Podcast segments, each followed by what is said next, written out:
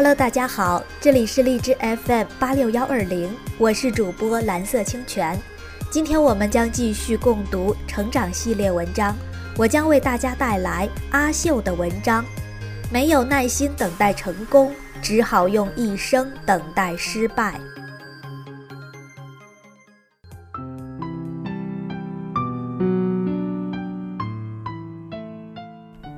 前几天有个在以太资本做 FA 的朋友找到我。现在大家越来越没有时间和精力深度学习了，我们合作一个专门筛选知识付费课程的公众号怎么样？我好一会儿都没回过神儿来。知识付费打的旗号就是在纷繁复杂的知识海洋里帮你精选知识，让你充分的利用碎片化时间学习。可我朋友竟然想在知识付费课程里再做一次精选，难道现代人真的连这点耐心都没有吗？想想我周围的朋友，还真是这样。以前打电话十分钟才能说清的事儿，后来要在一分钟内的语音里说清；再后来，大家连语音都不愿意听了，甚至超出一百个字的信息都不太愿意读了。没有耐心已经成了时代的共性。一个互联网团队的 leader 问产品经理：“这个产品多长时间能做出来？”产品经理回答说：“我们三个人全力做，需要两个月。”leader 大手一挥说：“我要给你三个人一个月要见成果。”产品经理慢条斯理地说：“老板。”一个女人生一个孩子要十个月，那十个女人生孩子难道只需要一个月吗？在这个浮躁的时代，每个人的内心里都住着一只拒绝等待的闹钟，每三五分钟就催促着人们快一点，再快一点。我们毫不在意万事万物都有自己发展的规律，我们整天心急如焚，恨不得马上得到一切，做什么事情都想一蹴而就，害怕来不及结婚生子，害怕来不及功成名就，害怕一切都来不及，没有耐心成了这个世界的共性。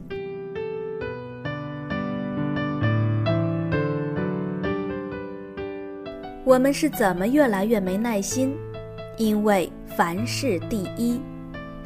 心理学家斯特纳说：“我们是这样变浮躁的。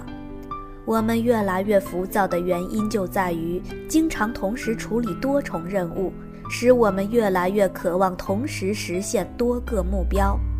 但问题在于，你越是急躁，运算容量有限的大脑就越是疲惫。”我们控制心态的力量就逐步减弱，也就愈加没有耐心，不能专注。美国知名个人管理大师史蒂芬·科维说的：“任何有效的管理都必须遵从要事第一，把无关紧要的事情踢出去，是成就高效能人生的一大关键。要知道，真正重要的人生应该做真正重要的事情。”不应该被无关紧要的小事所牵绊。冯仑曾经讲过一个故事，我们可以看看王石是怎么做到有耐心的，而他的很多伙伴又是怎么越来越没耐心的。王石四十八岁开始爬山，用了五年登上了全世界七大高峰和南北极，很大程度上靠的就是这种要事第一的习惯。王石每次都会把登顶作为首要目标，一切都要为这件事儿让路，静静地等待最终的成功。在登珠峰的时候，别人玩开心了，不愿意早睡，他说几点睡就几点睡，一分钟都不多玩。别人觉得不好吃的食物，他为了保持体力，不管多难吃，他都全吃下去。别人都跑去看风景。只有他静静的休息，保持体力。结果就是那次登珠穆朗玛峰，登山团队里玩的最欢的那些人，还不到八千米，体力就难以为继了。而登上山顶的少数人里，就有王石。这对一个将近五十岁的业余登山队员可以说接近传奇了。我们常常是凡事第一，把所有的事情都放在了同等优先的位置上，把我们有限的心力平均分配给了太多无足轻重的小事儿，无力掌控一切的大脑越来越疲惫，于是就总问你：“亲，好了吗？能再快点吗？”可其实很多事情没那么重要，不值得你那么没耐心。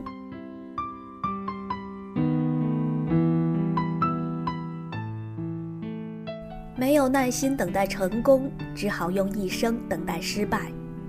上个世纪的传奇推销大师汤姆·霍普金斯宣布退休时，曾经办过一场每张门票三千美元的退休演讲。鉴于霍普金斯的盛名，三千张票一售而空。到了开场时间，大幕拉开，台上有一个大铁链吊着一个巨大的铁球。霍普金斯邀请两个年轻力壮的男士用铁锤猛敲，想让铁球动起来。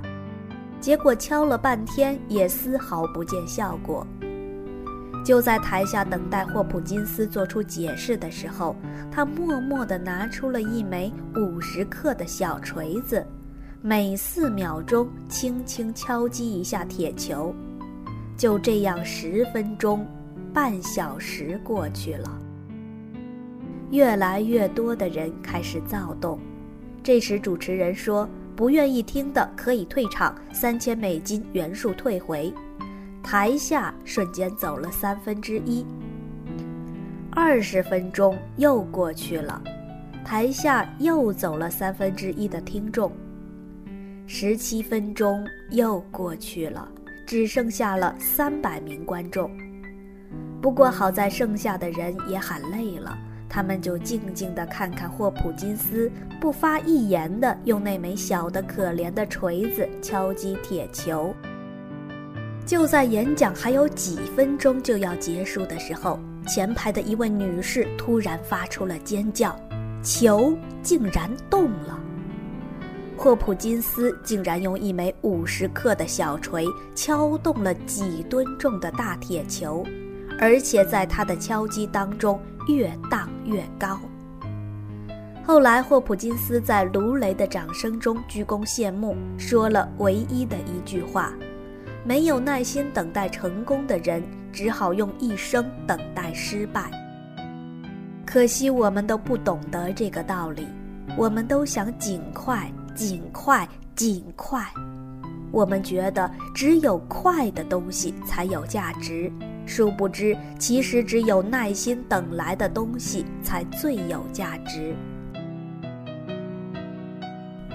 那要如何培养自己的耐心呢？下面介绍培养耐心的四 S 方法。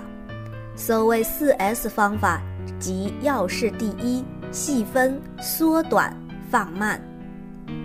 第一个 S，要事第一。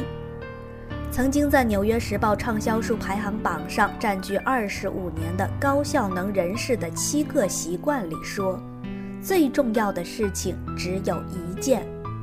所以你需要做的就只有关注那一件最重要的事情，不要让多任务把自己弄得很疲惫，这很容易让你想到放弃，走向不耐烦心态。第二个 S 细分，当你面临一项宏大目标时。你需要把这个大的目标细化分解为一个个的简单目标，并保证自己对每一项工作分配了相应的心力。这样做的目的，并不仅仅是把工作分解成你的心智能够控制的小任务，防止你的内心产生畏难情绪，更是让你有完成小任务时仅在掌控的心态，重拾对内心的控制力。第三个 S 缩短，要提高你对一件工作的耐心，最好把工作时间缩短。心理学家埃里克森曾经对柏林的小提琴学生进行研究时发现，成绩最优秀的那些小提琴学生，往往会缩短每一次小提琴练习时长，一般控制在半小时以内，防止失去耐心。顺利掌控一小时，对任何人来说都不太困难。如果你能够反复掌控一个又一个的一小时，你就会重拾掌控力。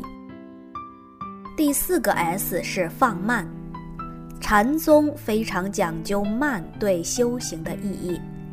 卡巴金博士创立的正念冥想法也借鉴了禅宗对慢的推崇。我还在本科学习心理学时，我们的老师就推荐我们在生活中体验慢的意义。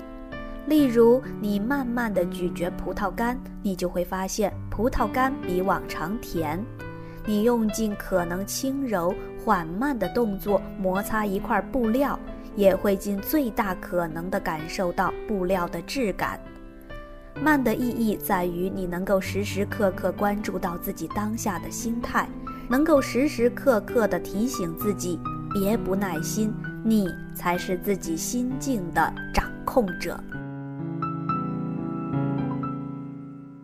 好的，伙伴们，今天的文章就分享到这里，感谢你的收听，伙伴们晚安，我们明天再见。